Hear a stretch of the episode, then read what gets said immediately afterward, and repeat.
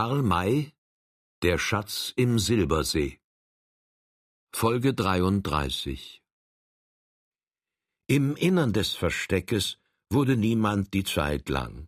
Es gab viel zu erzählen, zu hören und zu lauschen.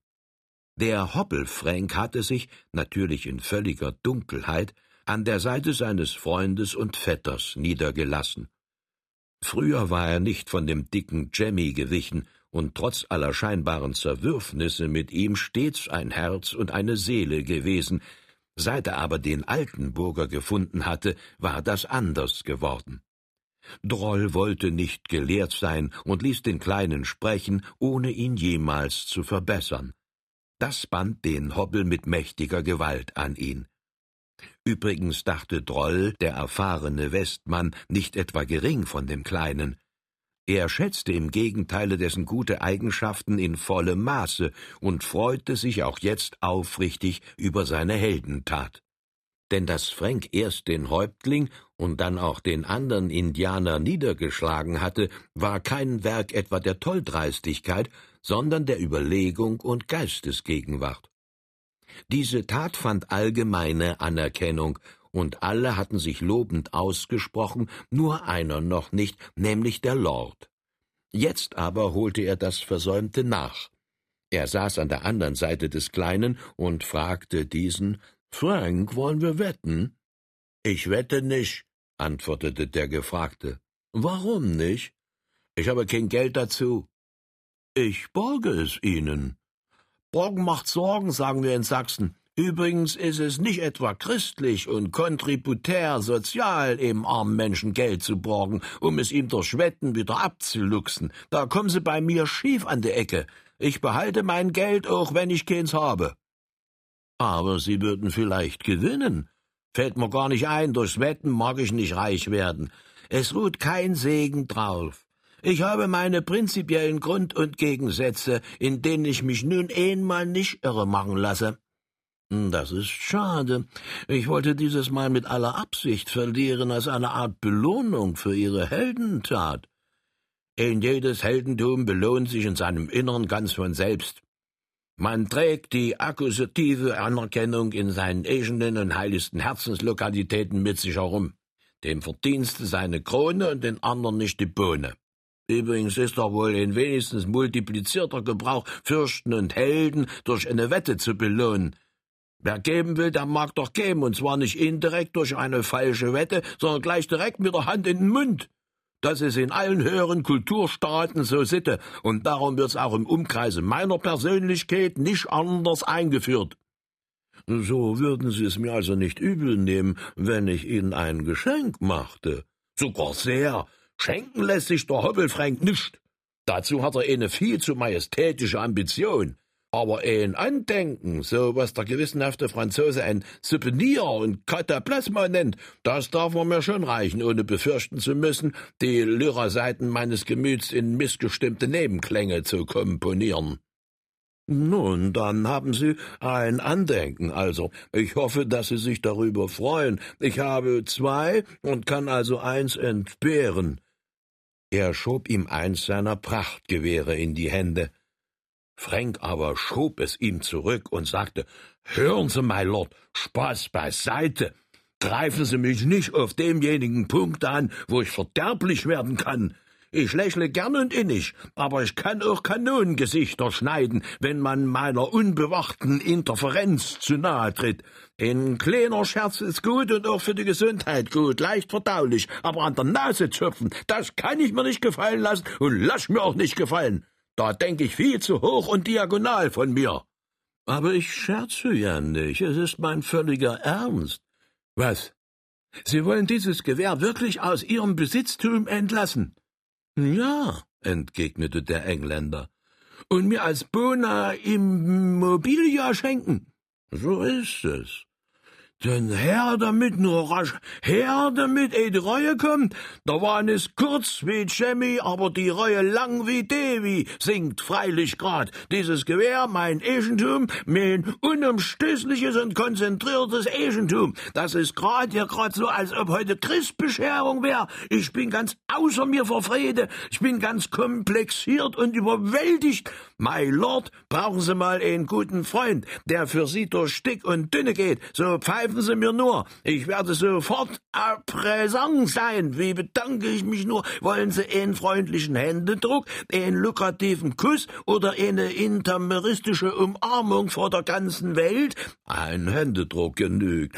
Gut, la voulu, Anton, hier ist meine Hand. Drücken Sie sie, immer drücken Sie sie, solange es Ihnen Freude und Vergnügen macht. Ich stelle sie Ihnen von jetzt an täglich zur Verfügung, so oft ich sie nicht selber brauche, denn Dankbarkeit ist eine Zier und finden tut man sie bei mir. Troll, Vetter aus Altenburg, hast du gehört, was mir das Glück dieses Tages in aller Hochachtung beschieden hat? Ja, antwortete der Altenburger, wenn's den anderen wert, so tät ich dich beneide, weilst aber mein Freund und Vetter bist, gönn ich dich aus Herzensgründe. Ich gratuliere. Danke, wünscht gleichfalls. Herr Archer wird's von jetzt an ein Schießen geben. Mit diesem Gewehre fordere ich mein Jahrtausend in die Schranken, ohne Advokat und Protokoll. Hier, my Lord, ist meine Hand noch einmal. Drücken Sie, drücken Sie nur immer zu. Ich will mir's gern gefallen lassen. Ihr Engländer seid doch stets prächtige Kerle. Das konstatiere ich, wenn's verlangt wird, sehr gern mit meiner eigenhändigen Namensunterschrift. Zählen Sie mich von heute an zu Ihren intimsten Haus- und Familienfreunden. Sobald ich mal nach London aufs Nevsky-Prospekt komme, besuche ich Sie. Sie brauchen sich nicht zu genieren. Ich bin die rene Bescheidenheit und nehme mit allem für lieb. Er war über das Geschenk unendlich glücklich und erging sich darum noch weiter in Redensarten, durch welche die anderen sich höchst belustigt fühlten.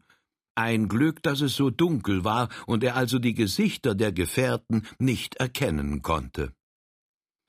Da für den andern Tag bedeutende Anstrengungen zu erwarten waren, so wurden Wachen ausgelost, und dann versuchte man zu schlafen, was aber lange nicht gelingen wollte. Man schlief erst nach Mitternacht ein, wurde aber schon beim Grauen des Morgens wieder munter, da der Abzug der Indianer unter bedeutendem Lärm vor sich ging. Als es dann draußen ruhig geworden war, schlüpfte der Apache hinaus, um zu sehen, ob man das Versteck verlassen könne. Als er zurückkehrte, brachte er einen befriedigenden Bescheid. Es war kein einziger Utah mehr im Tale. Man konnte also das Versteck verlassen, welches zwar Raum genug geboten hatte, aber wegen der Anwesenheit der Pferde unbequem gewesen war. Zunächst wurde der Sicherheit wegen der Ein- und Ausgang des Tales mit je einem Posten besetzt und dann das letztere selbst genauer untersucht. Man fand ein Massengrab, welches einfach aus einem über den Leichen errichteten Steinhaufen bestand. Auch gab es einige tote Pferde, welche von irregegangenen Kugeln getroffen worden waren. Die Roten hatten sie unbenutzt liegen lassen, die Weißen waren klüger. Der Weg nach dem Silbersee führte, wenn man den Utahs ausweichen wollte, durch wüste Gegenden, die alles pflanzlichen und also auch animalischen Lebens entbehren. Es war da nicht leicht hinreichend Nahrung zu finden. Da kamen die Pferde sehr gelegen. Der Westmann ist nicht wählerisch. Er sättigt sich auch mit Pferdefleisch, wenn er nichts anderes und Besseres hat wird ihm doch, wenn er Gast der Indianer ist, sehr oft gemästeter Hund als Festbraten vorgesetzt. Man nahm also die besten Stücke, verteilte sie und brannte einige Feuer an, an denen sich jeder seinen Anteil braten konnte, um ihn zu konservieren. Es war kein Zeitverlust, da man den Roten nicht sofort folgen durfte.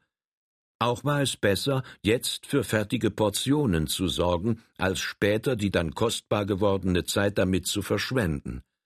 Dass die Pferde trinken und grasen durften, um sich für den heutigen Ritt zu stärken, versteht sich ganz von selbst.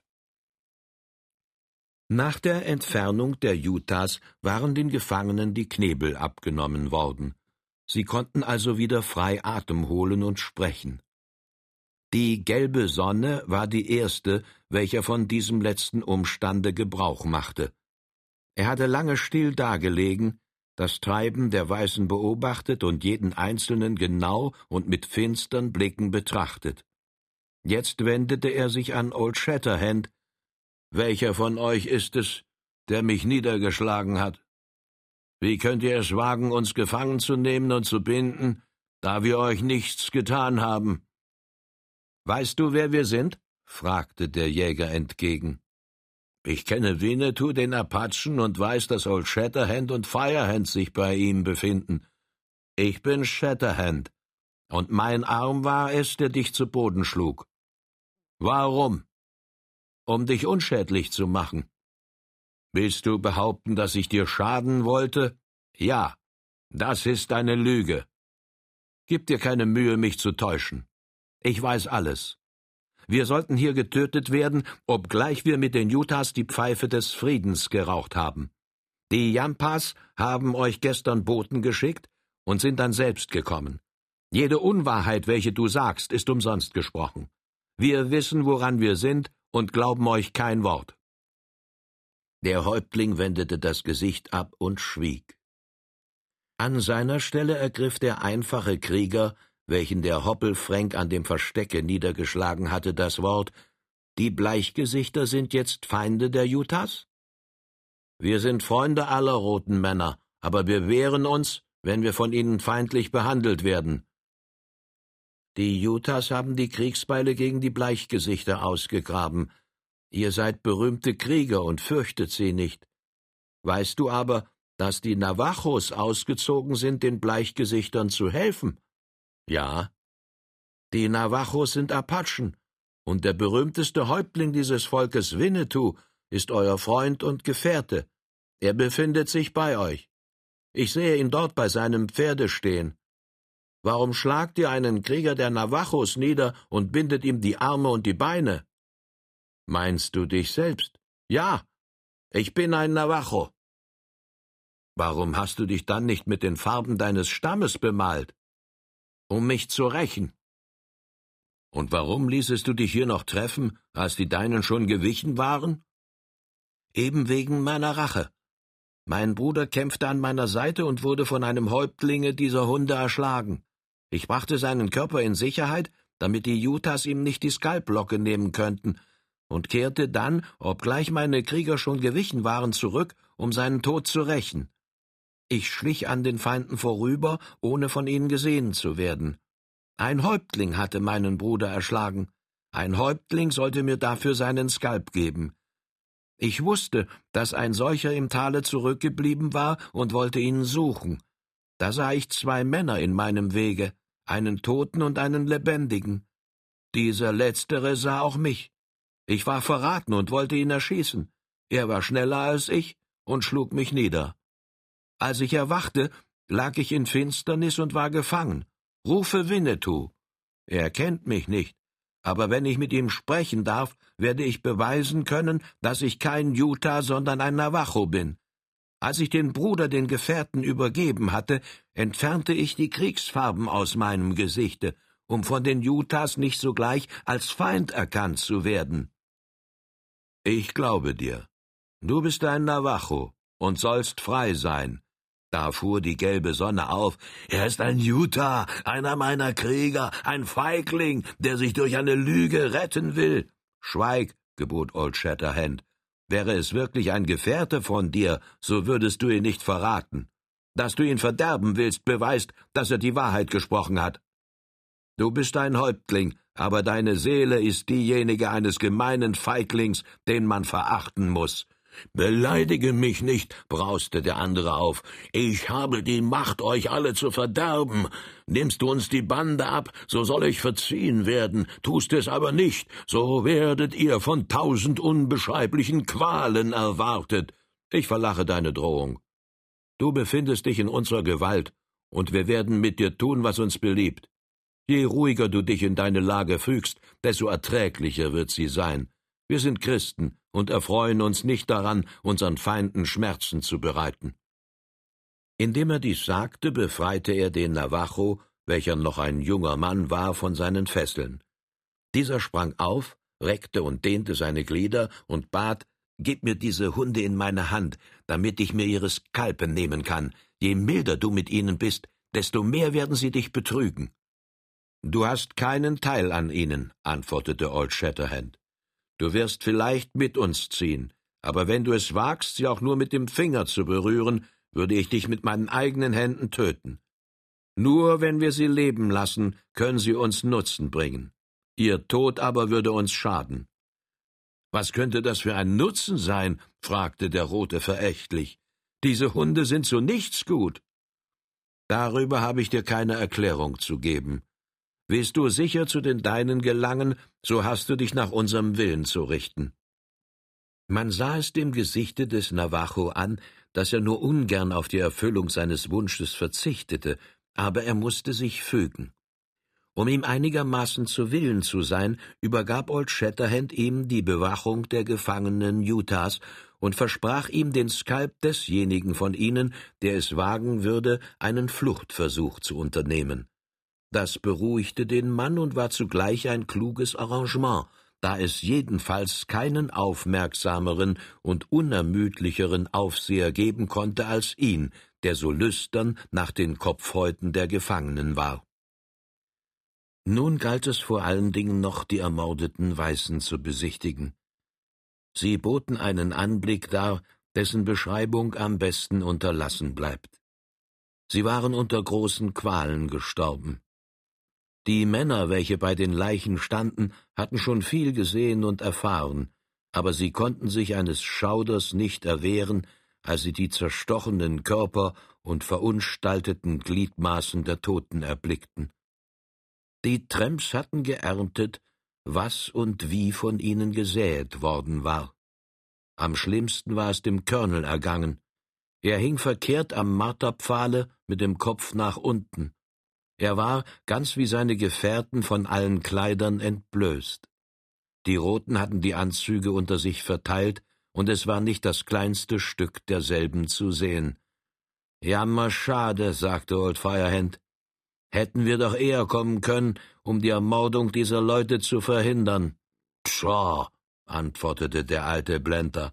Habt ihr etwa auch noch Mitleid mit diesen Kerls? Und wenn wir zur rechten Zeit gekommen und es euch gelungen wäre, ihnen das Leben zu retten, der Colonel hätte doch sterben müssen.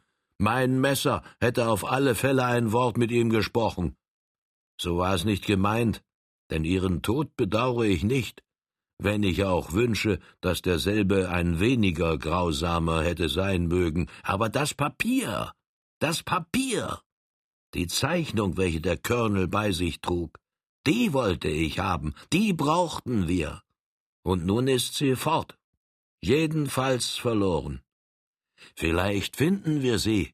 Jedenfalls geraten wir noch mit den Utahs zusammen, und dann wird es wohl auf irgendeine Art zu ermöglichen sein, in den Besitz des Anzuges zu gelangen, den wir dann untersuchen werden. Schwerlich. Wir kennen ja die Kleidungsstücke nicht, welche er zuletzt getragen hat. Sie sind wohl nicht beisammen geblieben, sondern unter mehrere Rote verteilt worden. Wie will man sie wieder zusammenbringen? Die Zeichnung ist verloren, und jener alte Häuptling, Ikachi Tabli, von welchem Engel sie erhalten hat, ist tot. Ein zweites Exemplar ist ja nicht mehr zu bekommen. Ihr vergesst, fiel Watson, der frühere Schichtmeister in Sheridan, ein, dass dieser Häuptling einen Sohn und auch einen Enkel hatte, welche zwar nicht anwesend waren, aber doch eigentlich bei ihm am Silbersee wohnten. Sie werden, wie sich ganz von selbst versteht, das Geheimnis kennen und sind gewiss, ob im Guten oder im Bösen, das ist gleich, dazu zu bringen, es uns mitzuteilen. Ein Indianer lässt sich zu so etwas nicht zwingen, besonders wenn es sich um Gold und Silber handelt, er stirbt lieber, als dass er dem verhassten Weißen zum Reichtum verhilft. Es fragt sich, ob er uns zu den Verhassten zählt. Die beiden Bären sind vielleicht den Weißen freundlich gesinnt. Die beiden Bären? fragte Old Firehand. Hießen sie so? Ja doch, der große und der kleine Bär. Alle Wetter. Wie konnte mir das entgehen? Jawohl, es fällt mir ein, dass das ihre Namen waren. Wie ist es nur möglich, dass ich nicht sofort an die beiden Tonkawa gedacht habe, welche sich mit uns auf dem Dampfer befanden? Nintro Pan Haue und Nintro Pan Homosch, der große Bär und der kleine Bär, so hießen sie doch. Die zwei Nintropan wohnen droben am Silbersee, bestätigte jetzt Winnetou. Ich kenne sie. Sie sind meine Freunde und waren den Bleichgesichtern stets gewogen. Wirklich? Das ist gut, sehr gut. Denn da ist alle Hoffnung vorhanden, dass sie uns die gewünschte Auskunft geben werden. Leider gibt es jetzt Kampf dort oben, und die Utahs befinden sich zwischen uns und dem See. Wir werden wohl nicht hindurchkommen. Wir brauchen nicht hindurch, nicht an den Utahs vorüber, denn ich kenne einen Weg, welchen noch kein Weißer und noch kein Utah betreten hat. Er ist zwar sehr beschwerlich, aber wenn wir bald aufbrechen, werden wir noch vor ihnen und sogar schon vor den Navajos oben sein. So wollen wir uns beeilen. Wir haben hier nichts mehr zu tun, als diese Weißen zu begraben, die wir doch nicht hängen lassen können. Das ist bald geschehen, wenn wir sie nebeneinander legen und mit Steinen bedecken. Dann machen wir uns sofort auf den Weg. Ich hoffe das Beste, zumal wir so viele Geiseln haben und wir also die Utahs wohl zwingen können, auf friedliche Vorschläge einzugehen. Am Silbersee Es war eine gewaltige Szenerie, welche sich den Augen der Weißen bot, als sie nach einigen Tagen sich dem Ziele ihres beschwerlichen Rittes näherten. Sie ritten in einem langsam aufsteigenden Canyon, an dessen beiden Seiten mächtig hohe Felsenmassen aufstarrten, und zwar in einem Farbenglanze, welcher die Augen beinahe blendete. Kolossale Sandsteinpyramiden eine neben der andern stehend oder sich kulissenartig vor und hintereinander schiebend, strebten in einzelnen, verschieden gefärbten Lagerungen und Stockwerken zum Himmel empor. Bald bildeten diese Pyramiden geradlinige, senkrechte Wände, bald waren sie mit ihren vielen Pfeilern und vorspringenden Ecken, Spitzen und Kanten mit steinernen Schlössern oder fantastischen Zitadellen zu vergleichen. Die Sonne stand hoch, schräg über diesen großartigen Formationen und ließ dieselben in einer geradezu unbeschreiblichen Farbenpracht erglänzen. Gewisse Felsen schillerten im hellsten Blau, andere tief goldig rot, zwischen ihnen lagen gelbe, olivengrüne und im feurigsten Kupfer funkelnde Lagerungen, während in den Furchen ein gesättigt blauer Schatten ruhte. Aber dieses Gepränge, bei welchem dem Beschauer die Augen übergehen wollten, war ein totes. Es fehlte ihm das Leben, die Bewegung. Es floss kein Wassertropfen zwischen diesen Felsen, kein Halm fand Nahrung auf dem tiefen Grunde, und an den starren Mauern war kein grünender Zweig, kein einziges Blatt, dessen Grün dem Auge wohlgetan hätte, zu bemerken aber dass es zu Zeiten hier Wasser gab, und zwar in gewaltiger Menge, das bewiesen die Spuren, welche zu beiden Seiten deutlich am Gestein zu erkennen waren. In diesen Zeiten bildete der jetzt trockene Canyon das Bett eines Stromes, welcher seine reißenden Fluten tief und breit in den Colorado ergoss. Dann war die Schlucht wochenlang für jeden menschlichen Fuß gesperrt, und wohl schwerlich konnte ein kühner Westmann oder Indianer es wagen, sich den Wogen auf schwankendem, gebrechlichem Kanu anzuvertrauen. Die Sohle des Canyon bestand dementsprechend aus einer tiefen Lage rund gescheuerter Steine, deren Zwischenräume mit Sand ausgefüllt waren.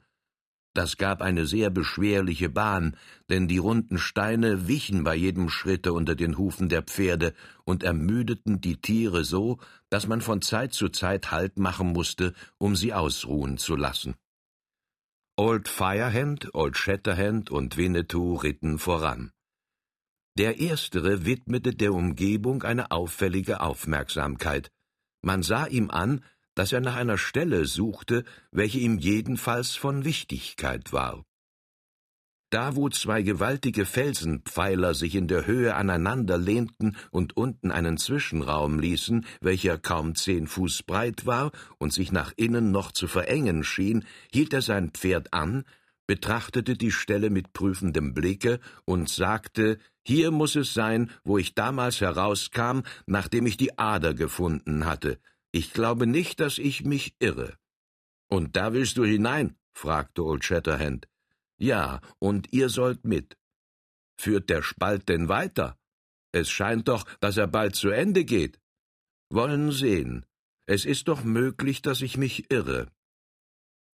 Er wollte vom Pferde steigen, um nachzuforschen, aber der Apache lenkte sein Tier nach der Felsenenge und sagte in seiner ruhigen, sicheren Weise Meine Brüder mögen mir folgen, denn hier beginnt ein Weg, auf welchem wir eine große Strecke abschneiden werden.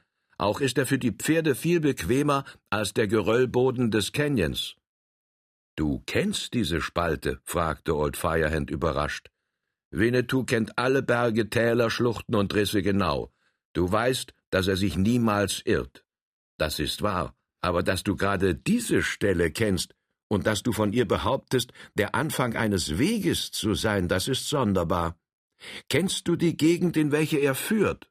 Ja. Diese Spalte wird erst noch enger, dann verbreitert sie sich sehr, nicht zu einer schmalen Schlucht, sondern zu einer glatten Felsenfläche, welche wie eine riesige Tafel allmählich in die Höhe steigt.